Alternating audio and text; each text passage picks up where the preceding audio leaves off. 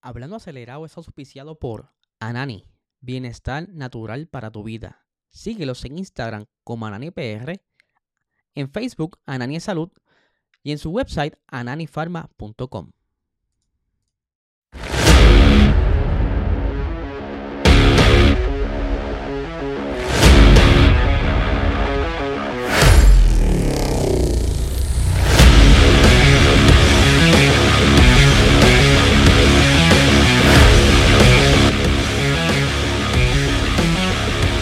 Saludos amigos Fiori, bienvenidos a todos a otra edición más de Hablando Acelerable. Habla Eliezer, espero que se encuentren bien. Hoy ya es miércoles, estamos ya llegando al fin de semana, queremos dormir, descansar, eh, tener un poquito más de sueño ya para recuperarnos de la trasnochada del fin de semana pasado en Japón, pero estamos aquí de regreso y yo aquí les recuerdo como siempre, si eres nuevo el canal eh, y quieres ser partícipe de este sorteo por el Logitech G29 para que así puedas practicar mejor sim racing y mejorar tus destrezas. Y quién sabe estés por ahí dando pela eh, en el internet. Así que solamente tienes que suscribirte al canal y comentar porque de tu comentario sacaré el nombre de tu eh, user para añadirlo a la lista de, participantes. Así el 30 de octubre a ver si tú eres el eh, ganador de este Logitech. Vamos a ver si eres tú. Por supuesto, somos eh, auspiciados por el mejor cannabis medicinal de Puerto Rico, Anani. Si estás buscando bajar los niveles de estrés, ansiedad, dolores musculares, satisfacer la sed, eh, dormir mejor, despertarte recargadito, busca estos productos de alta calidad en tu dispensario más cercano. Síguelos en Instagram como Anani PR y en Facebook como Anani es Salud. Y les cuento que ya próximamente eh, se nos estará uniendo otro auspiciador eh, que tiene que ver mucho con el mundo de la aceleración, la fiebre y todas esas cositas. Así que ya le estoy dando una antesala a todas esas personas que me han estado preguntando si se pudiera cambiar el horario para ser partícipe de este live. Eh, sigan por ahí comentando si les es más fácil a las 10 de la noche o a las 7 de la noche. Así que ustedes me dicen, yo juego por la de ustedes. Saludos a la gente que se está conectando. Vamos a comenzar ya con las noticias del día de hoy. Quiero darle una muy buenas noticias a todas esas personas que han estado pendientes a lo que está sucediendo con el karting. Está todo el mundo preguntándome por el karting, si yo sé quién puede vender un go-kart, dónde va a ser el mambo, a quién hay que contactar. Pues mira, ustedes van a buscar a eh, Karting, eh, Kartismo Puerto Rico. Eh, ya le estaré poniendo por ahí en la descripción el link del grupo de Facebook para que así todas sus preguntas sean contestadas.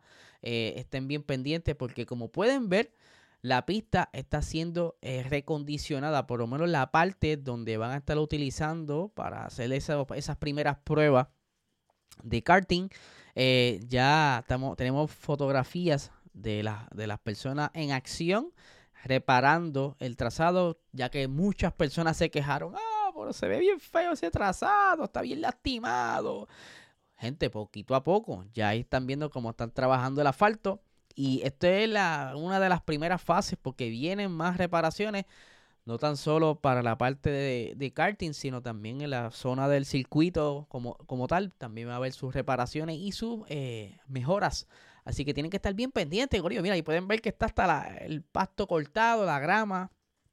Así que poco a poco, mientras estén surgiendo las noticias, se las estaré comentando por aquí. Cualquier duda, si no encuentra el grupo en Facebook, me pueden tirar directamente en Instagram, en Puerto Rico Racing Sports. Ahí estamos como siempre contestando todos sus comentarios, todos sus mensajes, sus muy bonitos mensajes, porque he recibido recientemente muchos mensajes muy bonitos de ánimo para continuar con el proyecto y, que siguen dando ese, ese empuje que siempre me ha encantado, la verdad que esto yo lo hago por ustedes. Ustedes son los que siguen echando esa gasolina para continuar trayendo toda la información que ustedes quieren estar al día. Eh, ahora, por otra parte, ya estamos entonces con ex pilotos de la Fórmula 1. Me refiero al señor Nick Debris. Hace poco estuvimos hablando de él, donde mencionamos que había una posibilidad de que estuviera metiéndose en el mundo de, de la resistencia pero al parecer eso está en suspenso, ya que todavía el piloto. Eh, ay, se me va Pechito López. Si no me equivoco, se me, se me confunden los nombres. Pero aquí tengo el, el. Aquí yo siempre tengo mis notas al lado. y trabajo de mente. Eh, el señor María López, eh, si él decide salirse de la, de la WEC de Toyota, entonces quizás hubiera una oportunidad para Nick. Pero buenas noticias para Nick. Eh, va a estar corriendo la Fórmula E en el 2024. Esto con el equipo de, ay, para pronunciarlo, el Mahindra. El equipo de Mahindra, donde se estará uniendo a al señor. Tengo por aquí al señor. Oye, está, ese se me escapó hoy, sí que está hoy medio mezclado. La cuestión es que va a estar Eduardo Mortara. Sorry, es que es un poquito complicado. Si yo, si yo supiera pronunciar bien eso, no se hubiese olvidado. Eduardo Mortara. Eh, él será su compañero, eh, por lo menos para la temporada 2024. Así que hay que estar bien pendiente a ver si hay alguna extensión. Él ya ha sido campeón de esta categoría y que él no ha sido el único el que está llegando a la Fórmula E. Eh, un ex piloto de la academia de Red Bull está llegando ahora también a la Fórmula E con el equipo de Maserati. Me refiero a Jihan Darúbala, quien estuvo nada más y nada menos que cuatro años en la Fórmula 2. Eh, en ese tiempo solamente pudo conseguir cuatro victorias y que ahora pues se le abrió esta oportunidad para llegar al equipo Maserati. Eh, vamos a ver cómo le va porque eh, Fórmula es bastante distinto y no es simplemente buscar estar al frente todo el tiempo porque el que está al frente durante la carrera eh, casi siempre es rebasado por los que están en el medio del pelotón, casi al final de la carrera, porque suelen guardar batería y quedarse atrás y solamente atacar al final, porque es totalmente diferente a lo que es gasolina, eh, Fórmula E eléctrico, pero muy bien por esos dos pilotos que están ahí trabajando duro para continuar con sus sueños, así que les deseamos lo mejor. Mientras por otra parte, Mercedes, hay que hablar de Mercedes, gente, porque te cuento que ellos han estado pasando unas carreras pues, bastante malas. El diseño que decidieron traer para el 2022 todavía hay repercusiones de ese diseño y dice, oye, pero ¿por qué tú me dices esto? Si es que ellos cambiaron los iPods, se supone que estén mejor. Eh, eso fue lo único que cambiaron, gente. Solamente los iPods todavía debajo de ese W14 quedan restos del ADN del W13 y de lo que fue el comienzo de esta temporada, un monoplaza sin sidebots. Ellos al parecer se emocionaron porque pudieron conseguir una victoria en Brasil en el 2022 y decidieron quizás darle una oportunidad a ese diseño sin pontones, algo que iba a ser, ¿verdad? Como que revolucionario al principio, pero todo fue cambiante porque vino el porpoising, era bien difícil manejarse, eh, patinaba mucho. De hecho, en esta temporada han tenido porpoising buscando quizás eh, cargar un poquito aerodinámicamente el monoplaza y es por eso que han estado como un poquito eh, conservadores en cuanto a los cambios de carga aerodinámica. Pero, oye, yo tengo aquí las expresiones de Lewis Hamilton que nos explica un poco más sobre esto eh, de cómo ha estado ¿verdad? este monoplaza y qué es lo que esperan. Dice, no tengo idea de dónde va a estar el monoplaza el año que viene, pero estamos muy, muy lejos. Eh, tenemos que esperar por los próximos seis meses, sean los mejores seis meses de desarrollo que hayamos tenido. Nunca para cerrar, o sea que los mejores seis meses que hayan tenido para poder cerrar esta brecha y está realmente, realmente golpeando a la puerta. Se refiere por lo menos a estar cerca eh, de Red Bull. Eh, es, como ver que tus, tus clientes, Aston Martin a principio de temporada y ahora McLaren ha estado superando a su manufacturero. Y eso pues como que no deja, no deja un buen sabor a las, a las personas de Mercedes de la alta jerarquía y quieren ir trabajando con esto. Y es por eso que, Luis Hamilton quiere que entonces se, enfoquen bien para poder traer en el 2024 un monoplaza mucho más competitivo. Y continúo con la lectura, ¿verdad?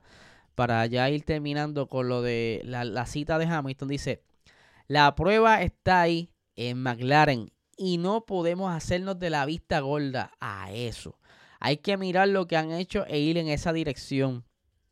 Esa es la dirección Pero realmente creo que mi equipo puede hacerlo y siempre hemos sido fuertes en poner carga aerodinámica en el monoplaza.